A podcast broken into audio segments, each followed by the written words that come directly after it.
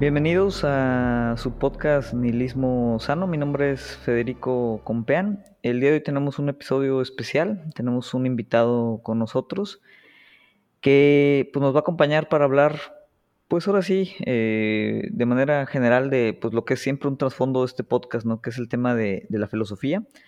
Vamos a hablar de la filosofía en general, pero eh, enfocándonos pues en el concepto de, bueno, ¿qué es el pensamiento filosófico? Y pues ver a dónde nos lleva esa discusión. Entonces el día de hoy nos acompaña eh, Joel. Joel pues es un, buen amigo mío, principalmente desarrollador, pero pues yo lo considero eh, también un filósofo. Joel, bienvenido a Nihilismo Sano, ¿cómo estás? Hola Federico, muchas gracias por la invitación. Y pues sí, vayan las presentaciones, como dices, yo pues digamos mi profesión va en torno al desarrollo de software que gran parte, de hecho, hay mucha afinidad a como yo veo la filosofía, que eso a lo mejor lo podemos seguir tratando, por toda la creación de conceptos que se necesitan en las dos profesiones, pero sí, o sea, es un, es un asunto que, por ejemplo, en mi, en mi vida personal siempre siento como que se va complementando. Y pues yo creo que se va a poner muy interesante esta charla. Eh, pues sí, esa es la idea, ¿no? O sea, eh, eh, compartimos de otra manera, este, y, por eso invité a, a, a platicar, pues que ninguno de los dos, pues somos filósofos de profesión, ¿no? O sea, ninguno de los dos estudiamos formalmente, pues un, un sílabus ahí de, filosofía o, o, estudiamos alguna carrera afín, pero obviamente, pues por diferentes razones tal vez o diferentes circunstancias, pues nos hemos empezado a meter mucho con este tema y, pues sí, mucha gente a veces eh, cuando les hablas de filosofía, pues siempre lo remiten como una disciplina eh, muy académica, eh, muy formal, extremadamente especializada, ¿no? Que obviamente hay partes de la filosofía que, tienen, que tienen eso, pero, pero el, el, actuar o el pensar filosófico, yo pienso al menos que es, pues tal vez mucho más accesible, a pesar de que así no lo entendemos. No, no sé, Joel, por ejemplo, cuando tú escuchas esta parte de pensamiento filosófico, ¿tú cómo lo entiendes? A, diferencia de, pues tal vez, o en contraste con esta formalidad académica que mucha gente a veces así lo entendemos. Eso siempre, dicho, digamos, en, el uso coloquial hay gente que, que, luego dice, no, es que ya te pusiste muy filosófico cuando utilizan esa expresión. y a veces a mí me llama, me llama la atención cuando lo utilizan. Es, que digo, por ejemplo, el yo antes siempre refería como el pensamiento filosófico como un pensamiento cuidadoso, un pensamiento cuidadoso desde, desde ponerte a ver cómo, cómo razonas. Sea, casi muchas de las distintas eh, corrientes filosóficas es como un cuerpo de conceptos que van desarrollando y en mayor o menor medida van argumentando y, y construyendo sobre, sobre sus conceptos. Entonces, para mí, digamos, el pensar de una forma filosófica es pensar de una forma cuidadosa y reflexiva. Yo creo que no se puede hacer, digamos, bueno, hay, hay varias escuelas de filosofía, por así llamarlas, pero creo que casi todas pues requieren esta como reflexión cuidadosa y a la vez el, el estar como viendo hacia adentro y hacia afuera en tus conceptos y, y en distintas formas, digamos, por ejemplo, o sea, una conversación así, si te remontas a, a los griegos o algo por el estilo, se puede decir que es un, un método dialéctico de, empezar a, rebotar unas ideas. Y, y, es más que nada la cuestión de seguir llevando la pregunta y seguir manteniéndote así como en este estado de, de suspensión mientras vas desarrollando los conceptos. Entonces, yo creo que eso es como lo más a destacar, yo creo. El pensar de una forma filosófica es como pensar con calma en la medida que se puede y, y estar entendiendo bien tu razonamiento hasta donde tú lo puedes entender. Y entonces, en la medida que tú te vas familiarizando con la filosofía, te das cuenta que hay como muchísima historia de las ideas del ser humano y eventualmente casi cualquier disciplina contemporánea, conforme le vas buscando, eventualmente llegas a las raíces filosóficas de eso. Entonces, todo eso todavía te da todo un conjunto de conceptos que te ayuda a, pensar las cosas. Correcto. Hay, hay dos, dos, dos, temas que quisiera enfatizar de lo que dijiste. Uno que me gusta eh, y coincido, que el pensamiento filosófico tiene que ver con eh, eso, como que pensar con cuidado, ¿no? Pensar con calma, reflexionar. Que obviamente, pues aquí contrastamos que eh, parece que hoy en día cada vez es más difícil hacer eso, ¿no? O sea, sale por ahí una noticia, alguien por ahí dice algo, y como que hay una urgencia, ¿no? Siempre muy frenética, muy rápida de, de, de, de querer siempre responder, tener incluso una opinión, y muchas veces, pues esa opinión la hacemos eh, pensando eh, eh, no con calma, sino al revés, ¿no? O sea, muy rápido o, o un poquito en, en, en, automático, ¿no? Como tú dices, eh, pensar filosóficamente es pensar con calma, eh, pues en la medida en la que se puede, y, y, siento que a veces actualmente pues es más complicado como que tener esa oportunidad de pensar con calma, ¿no? Esa, esa es una, una cuestión que, que, que, quiero enfatizar mucho ahí de lo que dices. Y, y la otra es que, que comentabas, ¿no? De, de, cómo, pues, a través del pensamiento filosófico también uno va eh, también adquiriendo ciertos conceptos, ¿no? O sea, no es solo el, el pensar tú solo, ¿no? Vamos a llamarlo así, Sí, no. sino el, el pensar como a través de, de las ideas también de, de, otra gente, ¿no? O sea, gente que ya también ha pensado mucho, ¿no? Entonces, eh, por ejemplo, hoy no sé, eh, cuando obviamente el, con la gente empieza a hablar de conceptos, es, pues muchos ahorita dicen, oye, pues es que yo, yo, yo no he leído filosofía o, o, yo no conozco los grandes autores o no he leído ahí los grandes filósofos. Y, y, a veces eso como que los asusta un poquito de, de entrar en la parte del pensamiento filosófico, ¿no? Eh, no sé, por ejemplo, si para alguien no iniciado, vamos a decir, en la parte de filosofía, o sea, que entiende que el pensamiento filosófico es pensar con cuidado, dices, bueno, pero este ir agarrando conceptos, eh, ¿cuál ha sido tu experiencia? O sea, ¿cómo lo has hecho tú? ¿Cómo entraste? ¿Cuál, ¿Cuál, fue tu experiencia al principio cuando empezaste a pensar en filosofía? Sí, sí, pues yo creo que en mi experiencia eh, me empecé a aproximar a la filosofía en libros por medio de libros de que se podía entender más como de divulgación filosófica que digo en este caso no me acuerdo mucho de Fernando Sabater que él escribe varios libros que eran en, en, en ese aspecto pero fundamentalmente yo creo que lo que se empieza a volver como más eh, revelador para que le dejes de, de perder el miedo es el darte cuenta de que cada autor que vas conociendo es más ir conociendo como la vida de una persona y de que trató de transmitir su concepto de, del mundo para él. Y entonces, cuando tú te pones a leer detalladamente a alguien, o sea, a veces te sorprendes de que lees cosas que son muy viejas y a la vez son muy contemporáneas, porque igual, o sea, tú sigues teniendo como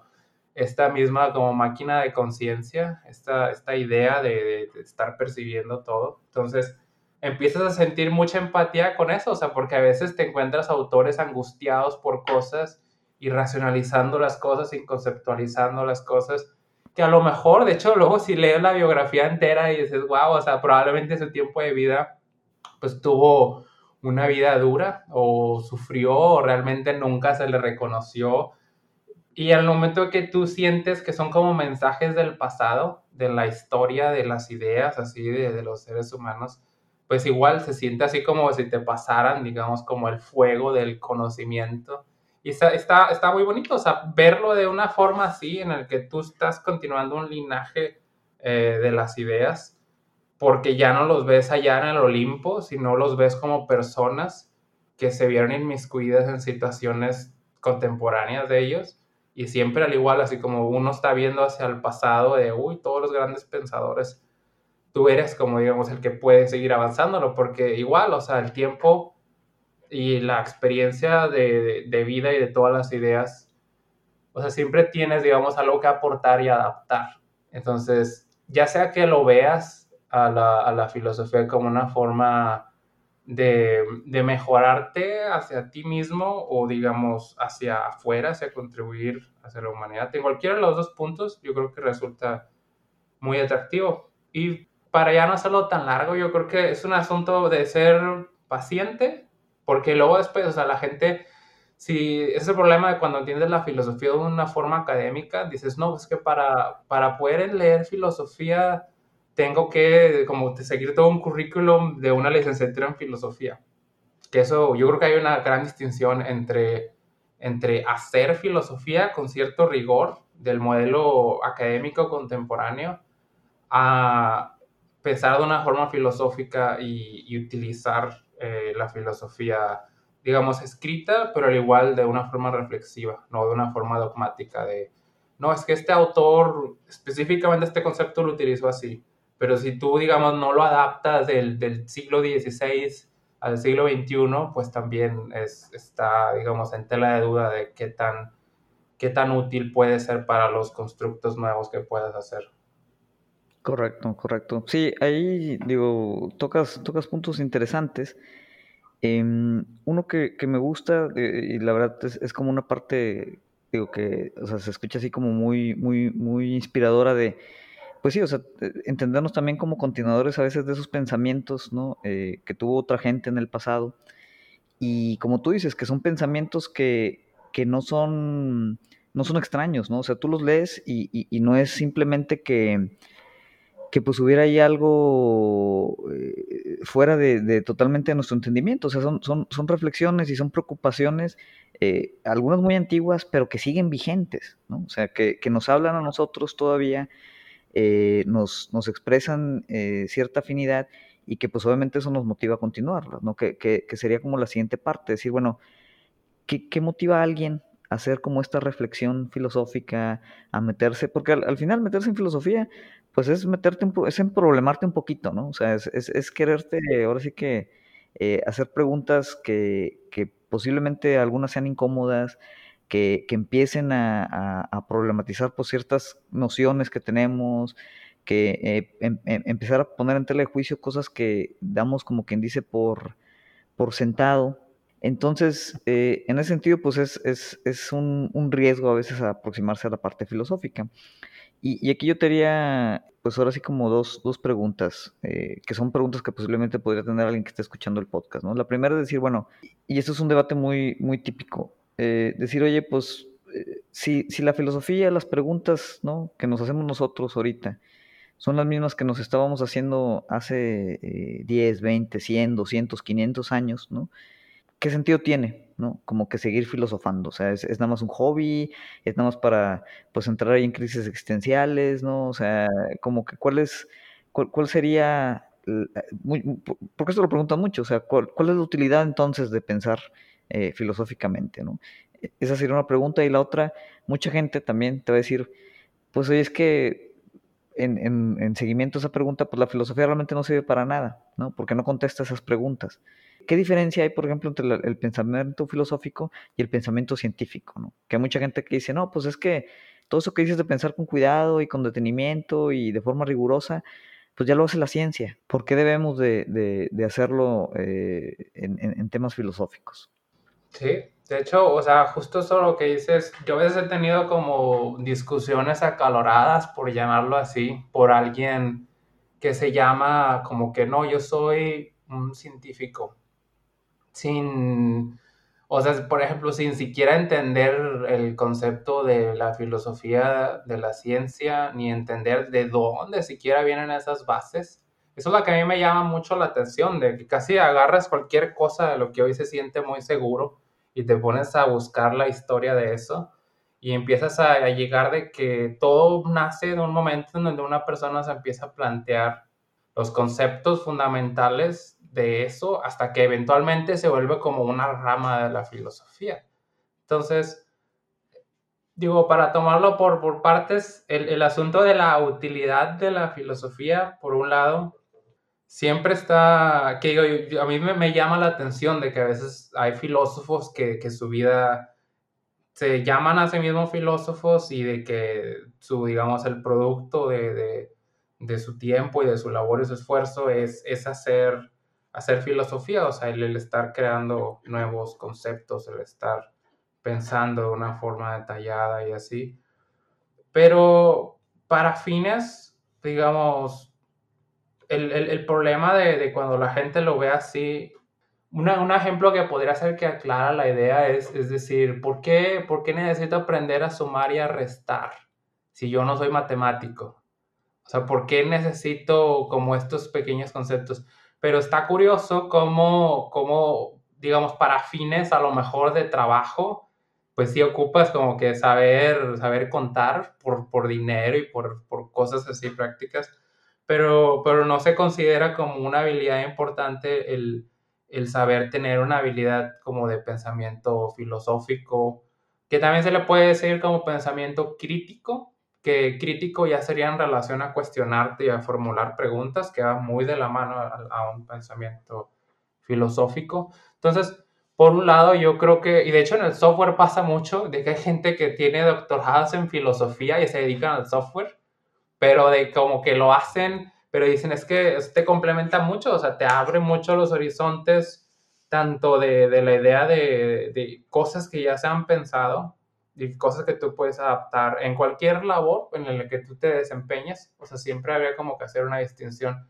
Pero hoy en día, digo, la, la educación también se entiende como una capacitación para el trabajo, no como, como un, asunto de, explorar, por así decir, el conocimiento de que sí pueda tener alguna aplicabilidad para algo.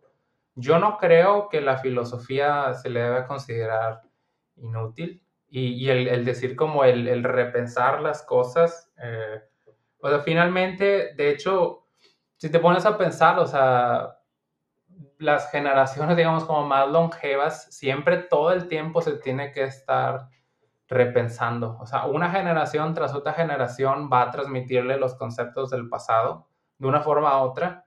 Y para transmitir dichos conceptos, eventualmente a lo mejor una persona que no sepa va a transmitirlos en el lenguaje que se lo encuentra y en el, modo de vida que tuvo, pero siempre, digamos, en las estructuras que se empiezan a crear, ya sean, digamos, científicas, de orden social, de orden político, siempre hay un trasfondo, hay un conjunto de pensadores que podrías decir son filósofos, que entonces tú dices, entonces la utilidad, ¿dónde, dónde está? Y yo siempre lo veo que la utilidad está detrás de todo de lo que la gente da por sentado, de que así es.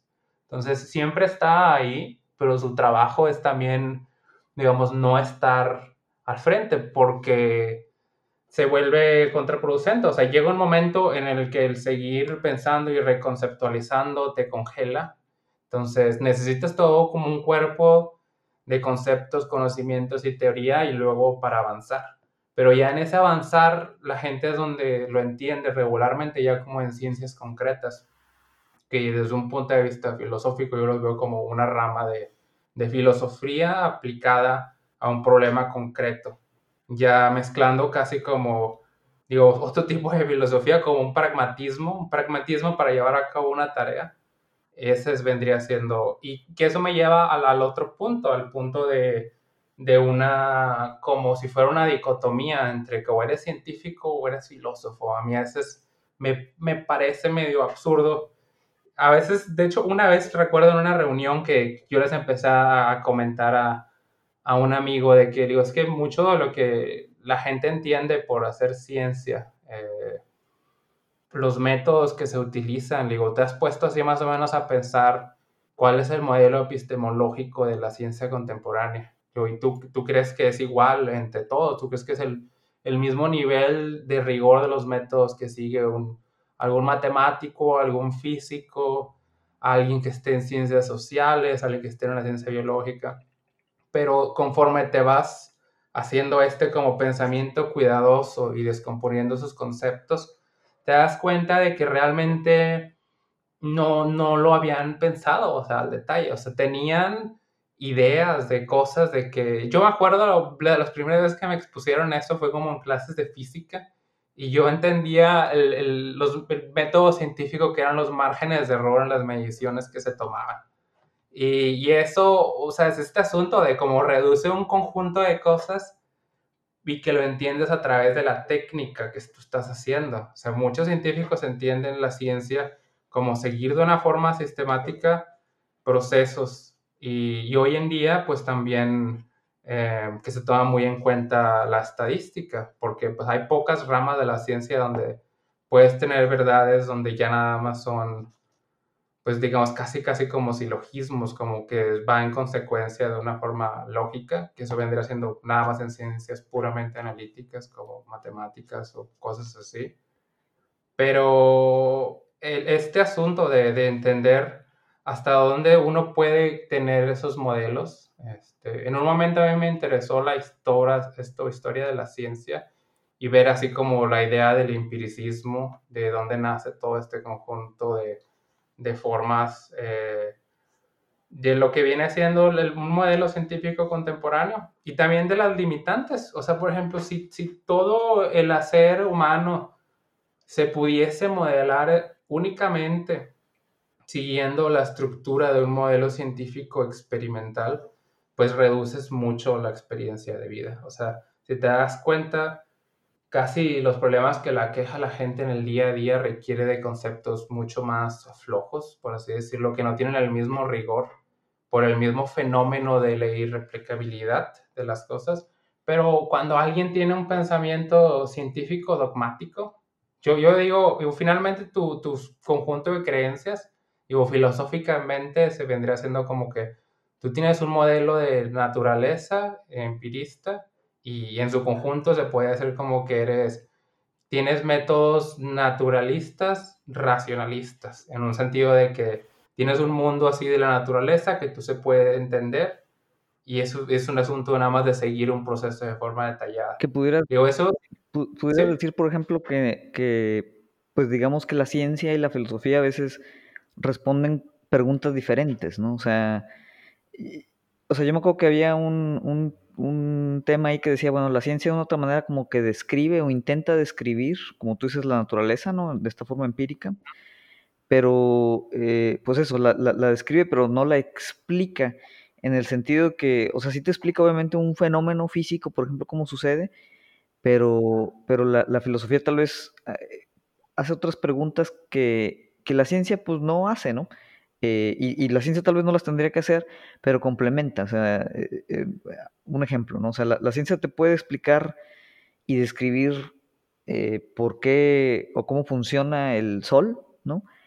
pero no te puede decir o explicar por qué está el sol, por qué existe, eh, o sea, por qué hay algo, ¿no? En lugar de que no haya nada, ¿no?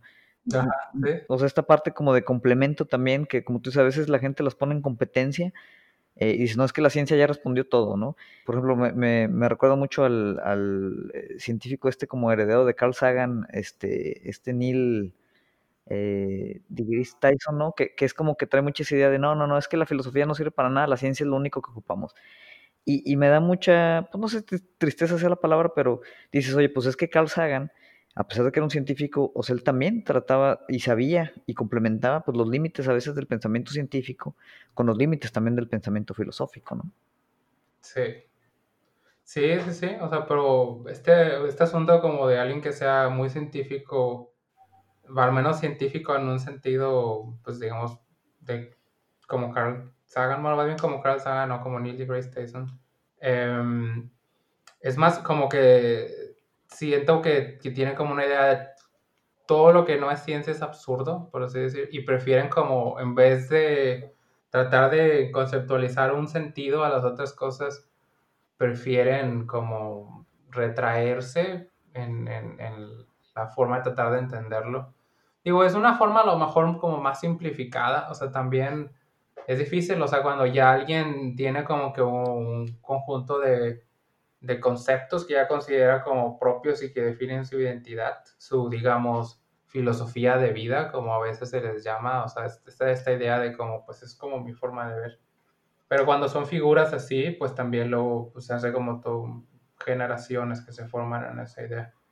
Que a lo mejor tiene sentido, digo, en otros momentos ese tipo de cosas llevaba pensamientos religiosos muy pesados que tenían consecuencias muy graves a través de conceptos que pues eran pues puras creaciones y que tenía consecuencias materiales muy significativas. Correcto. Y, y, por ejemplo, digo, otra cosa que mencionabas es que la filosofía, y eso también mucha gente a veces no lo, no lo ve, que todo lo que está ahorita, todo lo que vivimos, la forma en la que está estructurada la sociedad, la forma en la que estamos este, estructurados, no en, familia, el trabajo, eh, obviamente los temas de ideología política, o sea, todo lo que vivimos en el día a día, de una otra manera, se lo debemos para bien o para mal, ¿no? Como alguna idea o algún concepto o, algo que alguien pensó, ¿no? O sea, somos como quien dice, eh, estamos viviendo lo, que alguien en su momento conceptuó tal vez como eh, filosóficamente, ¿no? O sea, tanto en parte de economía como de política, ética misma, ¿no? O sea, la forma en la que estamos viviendo día a día eh, tiene que ver con lo que alguien pensó antes, ¿no? Entonces, de una otra manera, podríamos decir que la filosofía también nos ayuda a entender, Un poquito como la historia o, o jugando en un carril ahí similar, nos ayuda a entender y explicar un poquito de dónde viene todo, ¿no? ¿Por qué las cosas son como son ahorita y por qué no son de otra forma? Eh, y también lo más importante, que podrían tal vez ser de forma distinta, que es como la otra parte que dices, ¿no? Que la filosofía tiene una, una labor muy importante de, de, de ejercer pensamiento crítico. Y, y, si quieres aquí, para eh, también los que, los que quieren empezar a iniciarse este tema, les voy a leer nada más aquí, Joel, un par de, de citas ahí muy interesantes que, que compartía contigo eh, de algunos filósofos que pues eh, para redondear como esta parte de, bueno, la filosofía, ¿para qué sirve? ¿Qué es? ¿Por qué pensamos filosóficamente? ¿no? La primera es de José Ortega y Gasset, que es un, un, filósofo que a mí en lo particular me gusta mucho. Eh, yo creo que es un filósofo también relativamente accesible. Creo que tú estabas leyendo eh, recientemente este, La rebelión de las masas, que es un libro también muy, muy recomendable. Y Ortega Gasset decía, eh, y abro la cita, la física sirve para muchas cosas, mientras que la filosofía no sirve para nada. Ya lo dijo Conste un filósofo, el patrón de los filósofos, Aristóteles. Precisamente por eso soy yo filósofo, porque no sirve para nada hacerlo. La notoria inutilidad de la filosofía es acaso el síntoma más favorable para que veamos en ella el verdadero conocimiento. Una cosa que sirve es una cosa que sirve para otra, y en esa medida es servil. La filosofía, que es la vida auténtica, la vida poseyéndose a sí misma, no es útil para nada ajeno a ella misma. En ella, el hombre es solo siervo de sí mismo, lo cual quiere decir que solo en ella el hombre es señor de sí mismo. Mas, por supuesto, la cosa no tiene importancia. Queda usted en entera libertad de elegir entre estas dos cosas, o ser filósofo o ser sonámbulo. ¿no? Eh, esta cita me gusta mucho porque, a diferencia tal vez de, de otras explicaciones, aquí Ortega y Gasset asume, pues como que dice la, la, inutilidad, vamos a ponerlo entre paréntesis de la filosofía, pero Ajá. prácticamente ese no ser útil, como quien dice, la, la libera, ¿no? De, de, de, sí. de, tal vez otras cosas, ¿no? No, no, no sé, por ejemplo, a ti que, que te diga esta, esta cita, ¿cómo la, la entiendas tú? Sí, o sea, el, el asunto de plantearte eh, como, como verlo de una forma inútil te libera de presiones que tienes contemporáneas, porque, o sea, siempre eh, te toca vivir algún momento histórico que en mayor o menor medida está intervenido por ideas dominantes, las cuales casi siempre pues terminan moldeando de forma significativa lo que realmente es bien visto, por así decirlo, en la sociedad. Casi como que toda la filosofía novedosa o que agrega, se tiene que alejar, se tiene que alejar y tiene que pensar y tiene que decir, pero ¿para qué si esto no corresponde para este mundo y estas fuerzas que, que tienes ahorita, tu gobierno actual, tu economía actual, tu familia actual, tu organización so social del momento? El que te liberes, digamos, de esa opresión de ser servil a, a, lo, a lo contemporáneo, te permite crear nuevos mundos, o sea, enajenarte de esa forma, eh, a lo mejor suena como demasiado, a lo mejor radical, por así decirlo, y que casi realmente no es así de una forma total, pero partir desde esa idea, como yo no voy a servir a esto para seguir perpetuando de una forma directa, yo creo que es como, como el germen creador que permite empezar a llevar ideas más adelante. Entonces, plantearlo de esta forma, como dice, como dice Ortega Gasset, pues yo creo que es un muy buen punto de partida. Y, y bueno, aquí voy a, a, dar otra un poquito más corta de Horkheimer, este, que también, digo, filósofo de la Escuela de Frankfurt, otro de, de pues, los grupos filosóficos también que a mí me parecen muy interesantes, y él decía, la verdadera función social de la filosofía reside en la crítica de lo establecido. Eso no implica la actitud superficial de objetar sistemáticamente ideas o situaciones aisladas que del filósofo un cómico personaje. Tampoco significa que el filósofo se queje de este o aquel hecho tomando aisladamente y recomiende un remedio. La meta principal de esta crítica es impedir que los hombres se abandonen aquellas ideas y formas de conducta que la sociedad en su organización actual les dicta. Y esta me gusta mucho porque obviamente tiene lo que comentabas tú de, pensamiento crítico, que, para mí es una de las grandes habilidades ahorita, ¿no? Que, tenemos que seguir este, relacionando eh, y, fomentando. Pero la otra, eh, me gusta que, hace esa distinción de decir, bueno, o sea, es, es, ser pensamiento crítico, ¿no? O sea, criticar lo, establecido, pero no criticar por criticar, ¿no? O sea, el, papel del filósofo no nada más es dar la contra, por, por querer dar la contra. Y lo otro muy importante, no es criticar para inmediatamente dar una solución. Que también mucha gente esa, a veces te cuestiona porque dicen, ah, pues Fed, es que tú todo, todo cuestionas, todo criticas, pero eh, pues ¿cómo lo hacemos? O sea, ¿qué propones? ¿no? El típico de, ¿qué propones? Y con eso, si no propones nada, se acabó la discusión, lo que está ahorita es lo mejor. Y dices, no, o sea, el, que no tenga yo ahorita una propuesta o no haya pensado en algo diferente, no significa que, que, que lo que tengamos sea lo mejor, ¿no? O sea, significa como tal cual lo decimos, que tal vez todavía no hemos pensado en algo, en algo distinto, ¿no? Y en ese sentido, eh, yo creo que, ahí en, este, engloba como que una de las funciones de, a mi parecer, que, tiene la filosofía, que la filosofía no tiene tanto la, función de contestar preguntas, sino más bien de hacerlas, ¿no? de generarlas. Ya el tema de contestarlas, pues eh, también puede caer en la filosofía, a veces cae también en la ciencia, a veces puede caer en otras disciplinas, pero, pero como que el, factor principal de la filosofía es sentarnos y, y, hacer las preguntas, no sé si correcta sea la palabra, pero como tú dices, las preguntas que nos, nos muevan o nos avancen. No, no sé en esa parte, ¿tú, tú cómo lo veas?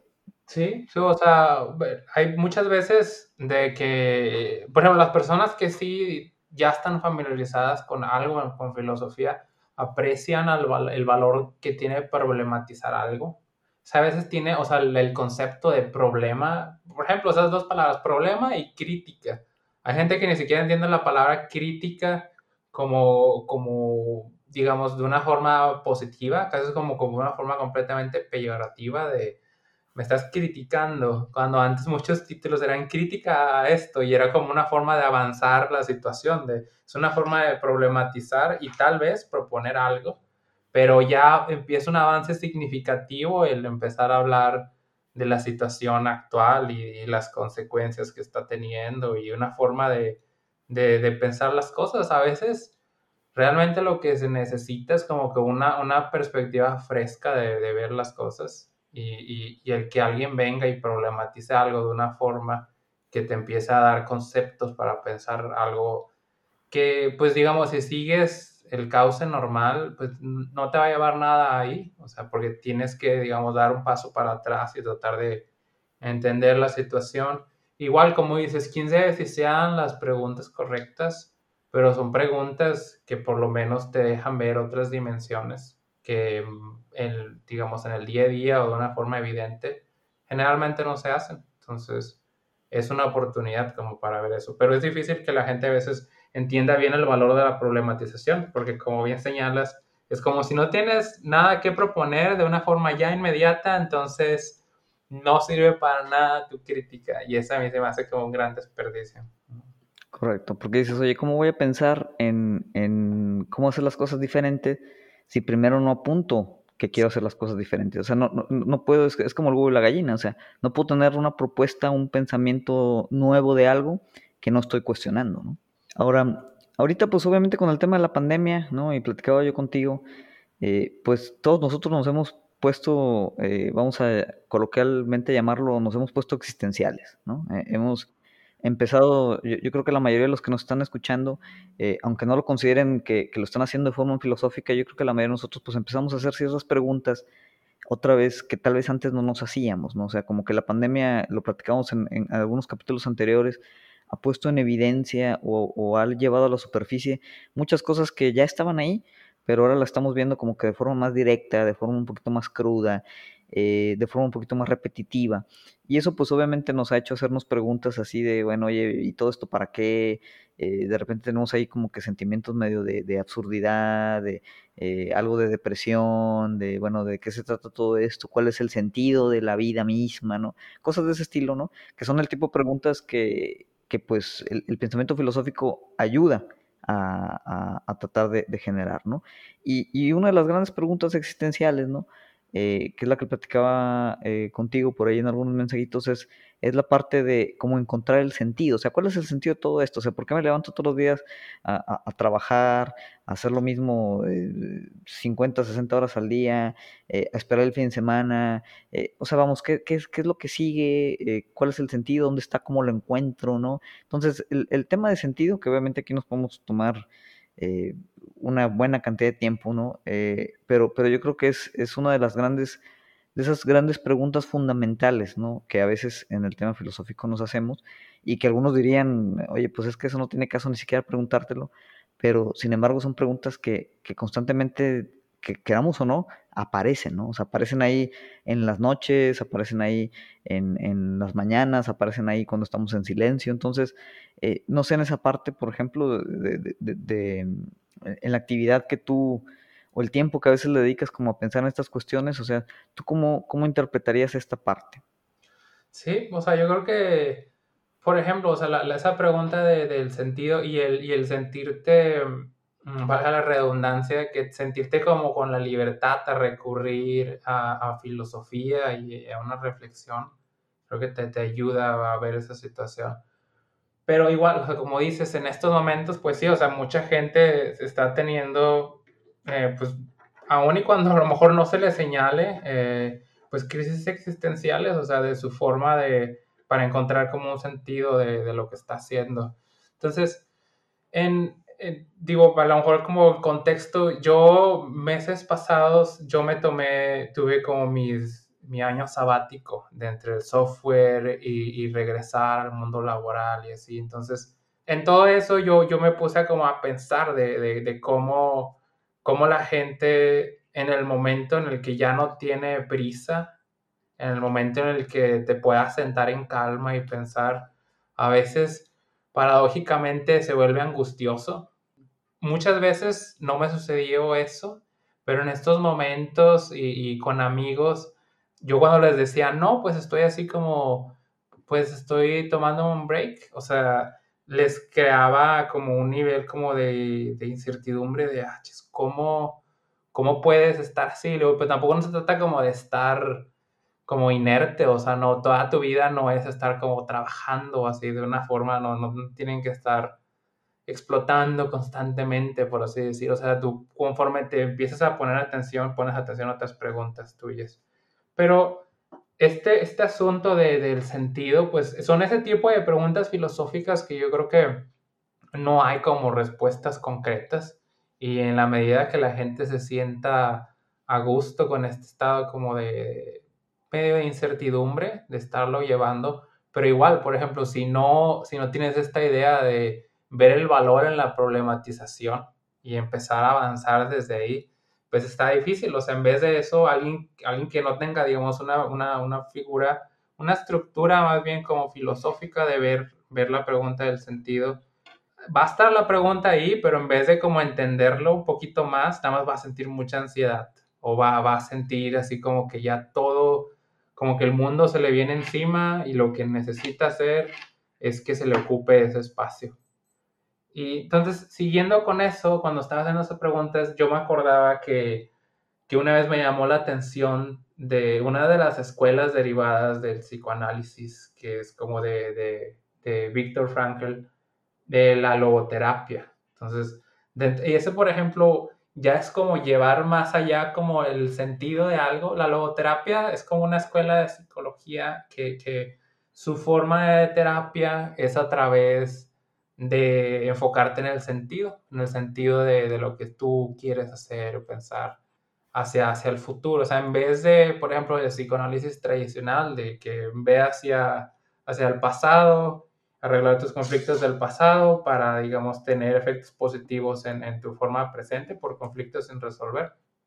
Eh, Víctor Frankl él es un pues, sobreviviente de campos de concentración judío y, mucho de su anécdota o su teoría eh, del por qué a través del sentido, por así decir, se cura o es como que se necesita para poder seguir viviendo.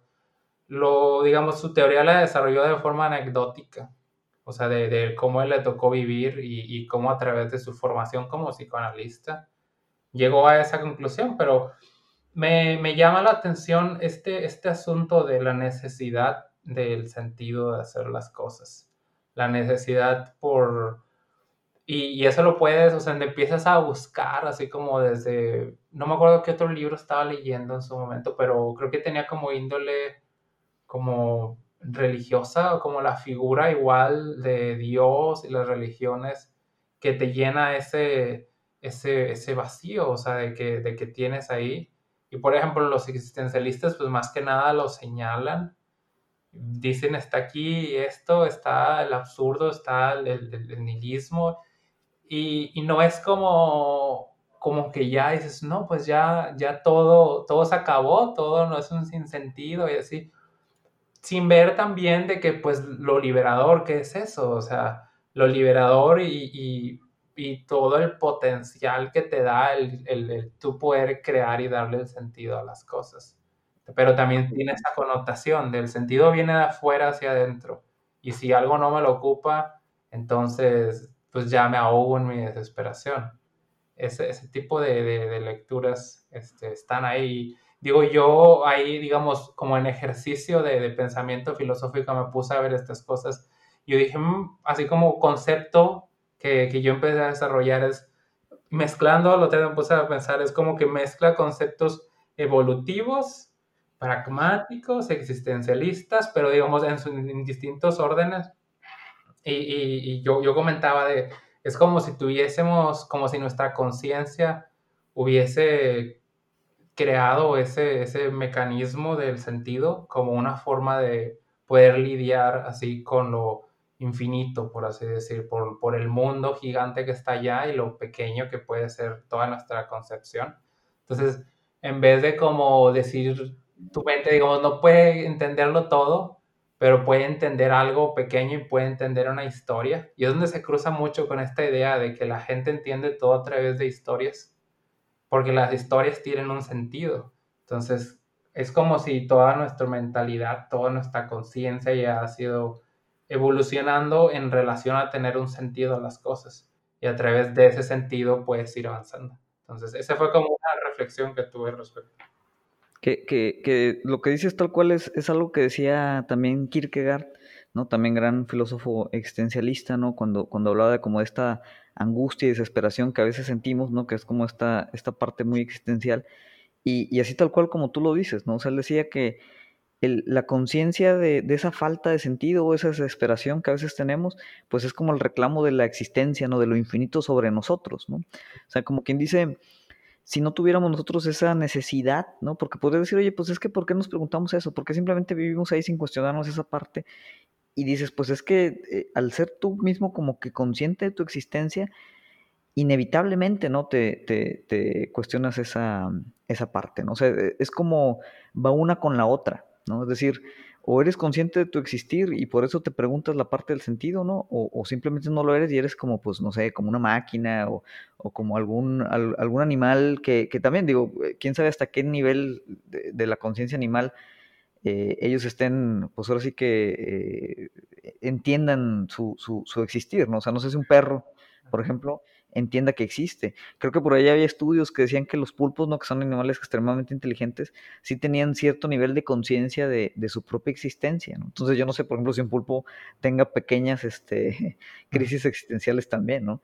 Eh, recuerdo mucho también una cita de, de Cioran que decía que eh, una pulga tendría eh, la, misma desesperación y angustia existencial que el ser humano si fuera consciente de su existencia, ¿no? O sea, eso es como parte de la, de la, de la humanidad. Y, y sí, y, aquí, por ejemplo, retomando lo que hablábamos al principio de, de, que la filosofía te da conceptos para afrontar este tipo de cuestiones, ¿no? O sea, tú puedes eh, ir y, tratar de responder esta pregunta sin leer a ningún filósofo, ¿no? Sí. Y, obviamente te vas a encontrar tú ciertas ciertas respuestas, ¿no? O, ciertas preguntas que te van a seguir guiando. Pero como tú dices, o sea, hay gente que ya se ha hecho estas mismas preguntas porque son preguntas muy humanas. O sea, son preguntas muy de la vida. Y, y, lo que hablábamos, pues la filosofía al final es como, eh, en la misma cita de, de, Ortega y Gasset, o sea, la, la filosofía es como eh, la vida, eso, poseyéndose a sí misma, ¿no? Hablas, por ejemplo, del absurdo, ¿no? O sea, eh, hay para los que les interese, pues Eh, el absurdismo, por ejemplo, es esta, esta parte existencialista que plantea este Camus, donde Camus dice, la gran pregunta filosófica, o sea, la primera pregunta que nos deberíamos hacer todos es, ¿por qué no debo suicidarme? O, por qué sí debería suicidarme. O sea, él, abre el, mito del Sísifo, ¿no? Que es este eh, ensayo eh, muy recomendable también con esa pregunta.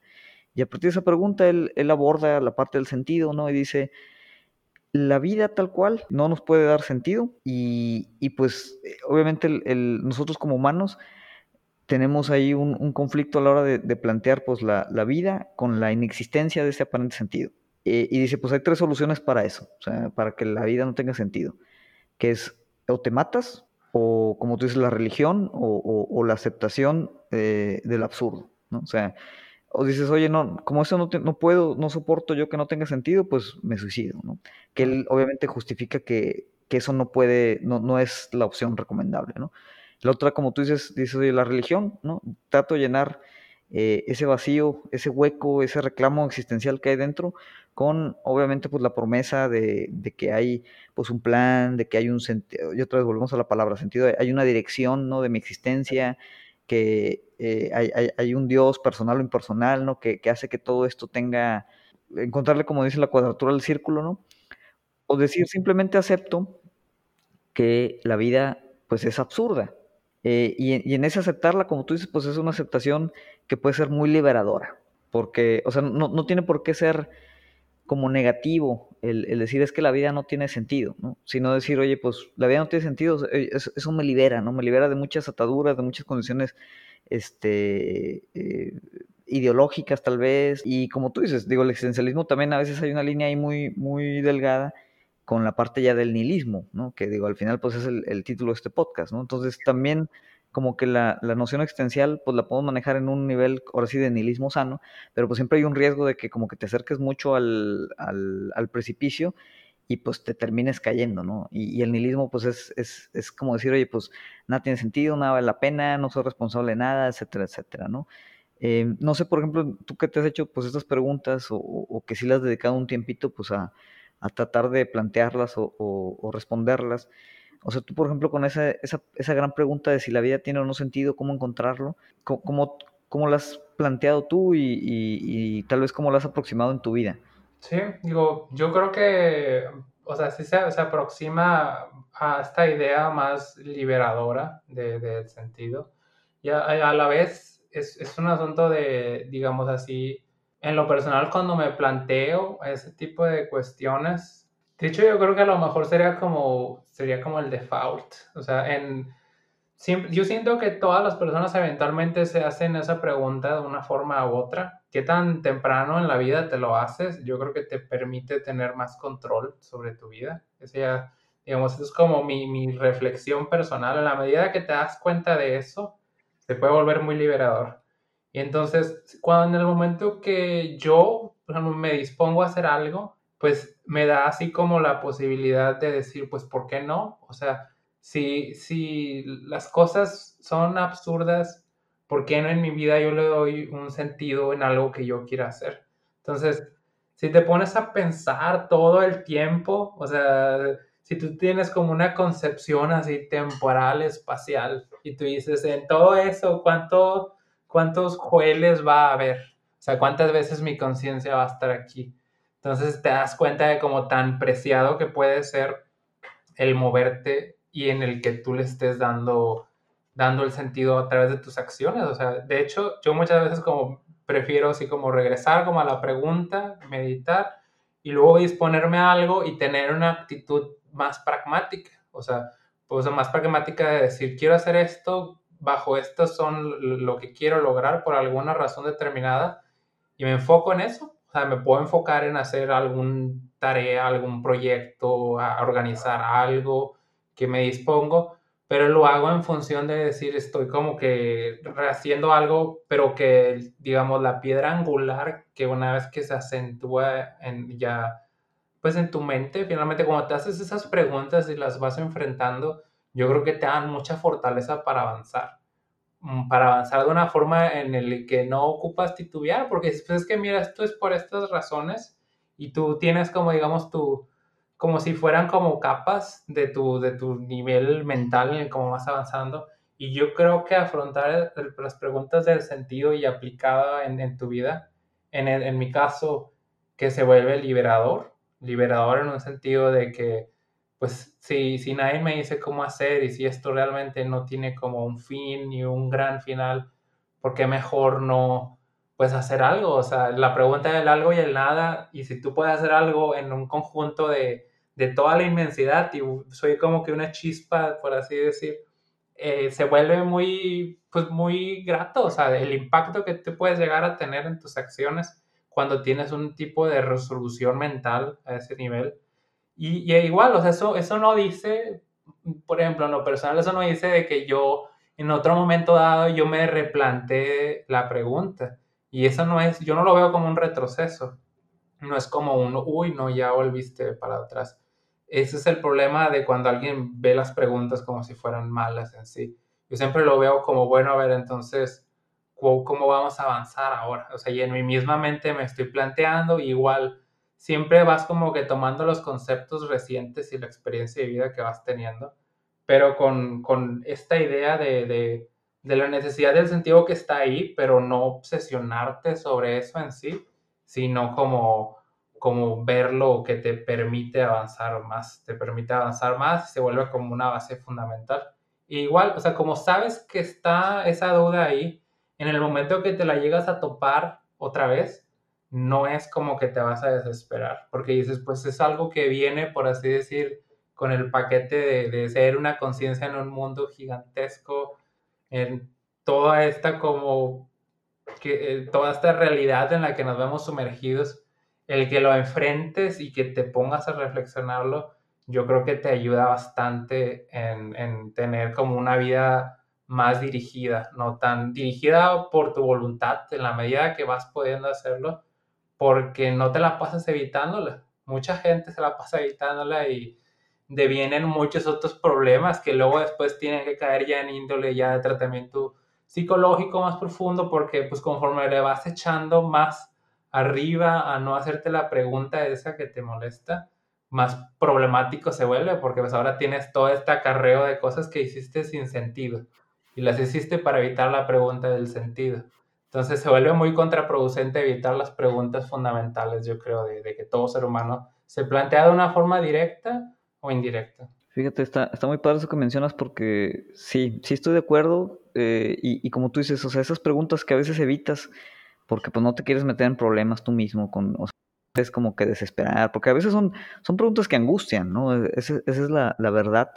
Y, y, a veces nos da mucho miedo, pues, saber como que qué vamos a encontrar eh, del otro lado, pero como tú dices, si, si, esa semillita de incertidumbre como se queda ahí plantada, eh, pues va a germinar, ¿no? Y se va a hacer después una maleza ahí, un bosque completo que, que luego va a ser muy difícil este, salir, ¿no? Y, sin embargo, bueno, con todas esas preguntas y, y coincide o, o, liga un poquito con lo que hablábamos la semana pasada del control de tu vida.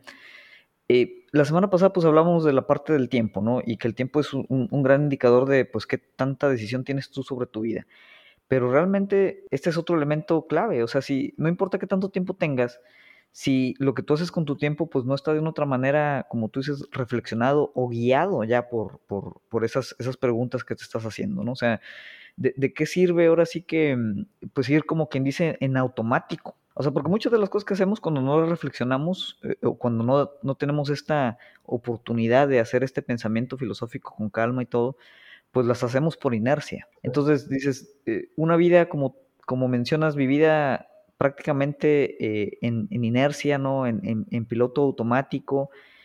Y obviamente, digo, nos va a dar placeres, nos va a dar este, diversión, este, nos va a dar eh, momentos también emotivos y de felicidad, pero, pero tal vez en lo más profundo, siempre, y otra vez volviendo a Kierkegaard, es lo, es lo mismo que decía, o sea, por más que nos distraigamos o, o nos queramos este, eh, como llenar ese vacío, se va a presentar, ¿no? O sea, en algún momento esas preguntas se nos van a presentar y pues yo creo que entre más pronto las, las afrontemos, eh, las enfrentemos, pues vamos a conocer no solo más de, de nosotros, ¿no?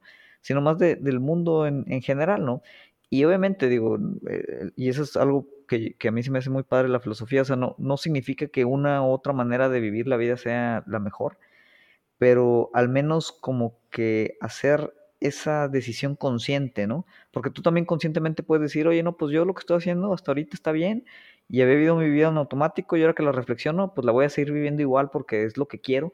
Pues digo, ahí ya, ya le metiste un, un, grado este, de dificultad diferente y, y, ya lo que estás haciendo, pues otra vez lo estás haciendo de forma consciente y pues de una otra manera al ser consciente, pues lo haces más libre, ¿no?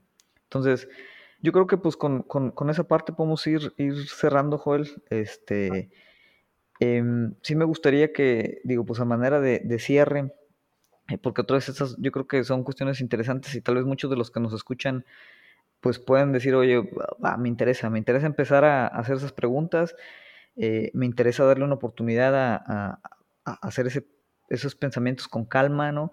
Esas cuestiones que tal vez había yo estado eh, pues rehuyendo, ¿no? O no rehuyendo, pero que como tú dices, eh, las aproximaba de otra, de, otro lado, de otra manera, tal vez las puedo aproximar de la parte filosófica. Sí quisiera cerrar con decir, bueno, ¿por dónde podría uno entrarle, no? O sea, eh, como que, eh, ahora sí, ¿por dónde empezar? O sea, me agarro algún libro, este, empiezo a meditar, voy con alguien que ya haga filosofía, o sea, como que, ¿cuál sería el proceso, no? Si, si tú tuvieras alguna recomendación, Joel, o, cuál fue, por ejemplo, el proceso tuyo, ¿no? Que, te orilló y, que obviamente después conforme avanzas, pues también vas agarrando práctica, ¿no? Pero, por ejemplo, alguien que ahorita digas, híjoles, esas preguntas difíciles yo me las quiero empezar a hacer, como que por dónde empieza. Sí, pues mira, yo, yo creo que para eso, en primer lugar, aunque suene curioso, hay como que perderle el respeto, por así decir, porque hay veces que se entiende, uy, no, es que eso está, está muy para allá, el, el poder agarrarte un libro y leer. El, yo creo que uno, tengan, sean un poco pacientes, recomendaciones concretas, yo les podría decir que libros de divulgación científica, de divulgación filosófica en este caso, de que si hay un libro de divulgación filosófica es un libro que te da así, no sé, 5 o 10 páginas de algún filósofo y de algún pensamiento interpretado por el autor. Entonces, eso te ayuda a empezar a familiarizarte con conceptos. algo que yo creo que se vuelve em, a, la, vez barrera y después se vuelve herramienta es el familiarizarte con conceptos filosóficos que a veces, de hecho, lo estaba escuchando en otro podcast o algo que alguien dice es que son palabrotas, palabrotas de filosofía, que tiene la connotación de, no, es que si estás hablando de una forma muy rebuscada, es, es porque ya es como si hubiese una pretensión ahí de, de, sentirte superior, que no, no te basta con las palabras así del vulgo. Yo creo que hay como que hacer ciertas pases con eso y y en un principio, yo me acuerdo mucho también, un principio de paciente, o sea, leo algo y digo, ay, ¿qué esta palabra qué? ¿De dónde viene? Y me pongo a leer. Digo, hoy en día, pues con el internet, en otro momento era más difícil, ocupabas un diccionario filosófico o algo así. Hoy en día, palabra que no entiendes, palabra que puedes buscar. Entonces, también si te llegas a topar palabras curiosas, no, yo creo que lo mejor es ver así como por qué, por qué esta necesidad de esta palabrota y, el, y en la medida que vas entendiendo ese concepto que se puso así, o una palabra de uso cotidiano, pero que se contextualiza en alguna corriente filosófica o pensamiento filosófico, pues te ayuda bastante en el momento que tú te planteas una pregunta y luego después lo puedes llevar a un momento concreto o a algún tipo de pensamiento y dices, ¿cómo lo voy a llevar allá si yo no sé eso? Eso es al punto en el que digo como que busquen hay muchos libros pequeños, digo, por algo que ahorita no me acuerdo del otro autor que había leído, pero Fernando Sabater es uno que, tiene, que es la filosofía y, y había, hay otros libros que son como de ejercicios filosóficos, que son como ejercicios de que juega con tu percepción de la realidad, con la percepción de los sonidos, con la percepción de, de lo que es estar consciente. Luego después ahora un paso y la referencia, pero, pero sí hay, hay libros que te ayudan a hacer ese tipo de cosas y la ventaja de eso es de que en el momento que tú te planteas algo, más o menos puedes como buscar y dices, ah, mira, esta persona más o menos habló de esto. Y te vas metiendo ahí a un poquito la historia. También yo no creo que se necesite aprender de una forma mm, lineal, porque también a veces dicen, no, es que tengo que empezar por los clásicos y luego después de ahí necesito avanzar para este lado y luego me tengo que citar en tal momento. Yo siempre he sido, y de hecho hasta en la programación, en casi todos mis aprendizajes, es una forma de aprender explorando. Entonces, tú toma el tema que te captura tu atención en ese momento y luego eventualmente siempre te topas como esta persona tiene influencias de tal otro filósofo, de tal otro momento. Y entonces tú mismo ya tienes como un interés en seguir avanzando en tu, en tu, en tu camino donde vas explorando la filosofía. Entonces, esa sería como mi forma de, de, recomendar para alguien que, se trate de adentrar. O sea, uno, ser paciente, no tenerle miedo a las palabrotas, buscar inicialmente algún libro de, divulgación filosófica y eso con el fin nada más como para darte a una idea muy, muy súper de alto nivel, eh, momentos históricos e ideas grandes que salieron de ahí, para que los puedas ubicar más o menos nombres. Y ya después de que estás ahí, pues sin, sin mucho miedo, o sea, aproximarte o sea, no te asustes a lo mejor de que te agarras un libro desde hace mucho tiempo y que utiliza un vocabulario medio rebuscado. O sea, léelo un poco, lo avanzas. Si hay veces que tú dices, no, es que no, no me termina como de cautivar. Hoy en día hay muchos canales, de hecho, de YouTube, si lo quieren todavía más interactivo. Y no está nada mal. De hecho, yo me acuerdo, ahorita que estoy hablando de eso, de que las primeras cosas que vi por ahí el 2012, creo, sí, 2012 aproximadamente, un programa de filosofía aquí y ahora, de un filósofo, de un maestro de filosofía de Argentina. Están todos en, en, YouTube. Y era algo que también, digo, es, es por ejemplo, filosofía aquí y ahora, el, particularmente no cubre toda la filosofía, hay muchas otras ramas, pero te cubre un conjunto de, de, filósofos que más o menos son coherentes entre sí para una forma de plantear y te empieza a poner esta dinámica de hacerte preguntas y de buscar y de conceptualizar. Conforme vas haciéndolo así, y si en tu vida diaria puedes entablar diálogos de una forma, pues digamos, más, más a como viene siendo algo más filosófico, algo, digo, si no está muy como una forma dialéctica de ir avanzando las ideas de donde uno dice, el otro escucha, realmente propone, y vas avanzando lo más se vuelve igual muy, muy fructífero para tener nuevos, ir avanzando tus mismos pensamientos. Entonces eso vendría siendo como en el día a día. Pero sí, yo creo que eso sería, hoy en día creo que hay muchos recursos, no, no, no, se, no le tengan miedo a las palabrotas, utilicen el, el, el, si quieren un libro, si quieren algún video, si quieren concretamente filosofía aquí y ahora, yo creo que es una buena forma de iniciar y entonces ya, o sea, el mismo camino los va llevando, o sea, déjense llevar por, por sus mismas dudas y sus mismas preguntas y mientras tengan la voluntad, yo creo que van a llegar a buen camino. Correcto. No, digo, excelentes recomendaciones, Joel. Me, me, me gusta mucho eso de, de, no tenerle miedo a las palabrotas, porque sí, eh, eso es, es, muy, muy típico, ¿no? Y también es muy típico de mucha gente que, eh, pues, que tal vez no, no se ha acercado a este tema que pues tachen a cualquier persona que quiera hacer estas reflexiones, ¿no? Con esas palabrotas filosóficas de, como tú dices, de pretencioso, ¿no? Decir, ay, no, pues es que eh, no lo sabe explicar simple, entonces no lo entiende, ¿no? Y obviamente digo, todo se puede de otra manera explicar y simplificar, como dices, por eso hay eh, divulgadores también de la parte de, filosofía, ahorita igual recomiendo también ahí algunos para complementar este, los, las recomendaciones tuyas, pero digo, yo siempre lo he visto como, eh, por ejemplo, no sé, si tienes un problema matemático complejo, pues hay problemas matemáticos que no puedes resolver nada más con sumas, restas y multiplicaciones, ¿no? O sea, tienes que usar por ahí, pues, alguna derivada, ¿no? Este, ecuaciones diferenciales, este, cálculo avanzado, etcétera, etcétera.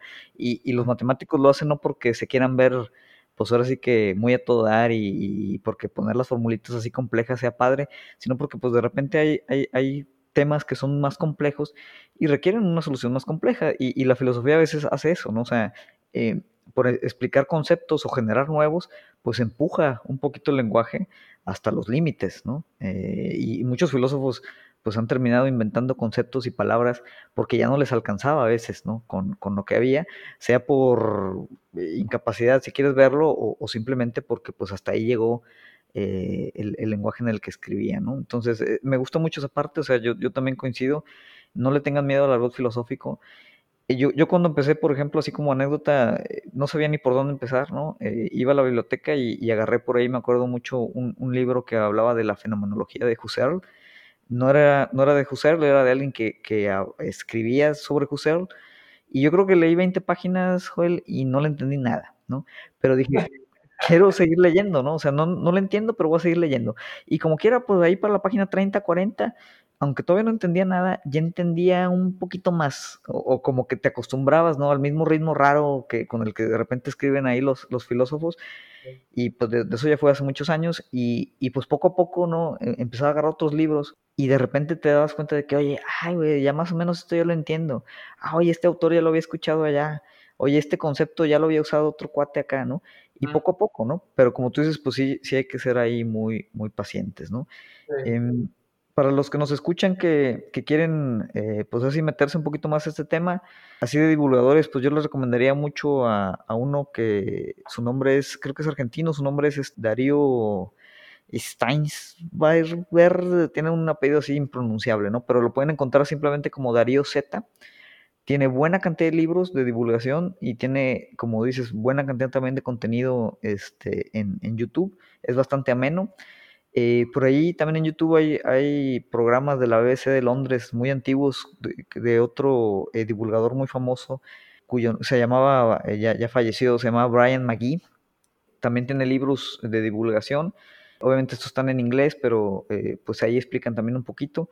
Y como dice Joel, o sea, no, no, no tienen que ahora sí que recetarse este, 500 años de, filosofía en orden para poder discutir eh, un tema filosófico, pueden empezar de donde quieran. Y, ya que empiezan, ¿no? ya, que eh, les meten un poquito de tiempo, un poquito de paciencia, ustedes solos yo creo que van a encontrar hacia dónde, hacia qué tendencia, hacia qué tipo de filosofía, hacia qué rama, hacia qué autores este, van a ir gravitando. ¿no? Entonces, pues sí, yo creo que lo, lo importante es ahí no tener, no tener miedo. Este, el pensamiento filosófico slash pensamiento crítico, pues yo pienso que es también una habilidad que, pues como todo, como la programación, como el ejercicio, como los videojuegos, como eh, lo que sea, eh, entre más la practiquen, pues eh, mejor lo, lo, lo, van a hacer. No, no que haya una forma mejor de hacer filosofía que otra, pero, pero pues es como un músculo, ¿no? Que también se va entrenando.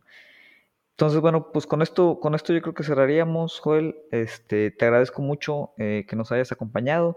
Eh, no sé si quieres dar algún mensaje ya para despedir ahí a los que nos escuchan. Sí, no, pues digo, en primera cuenta, gracias por la invitación.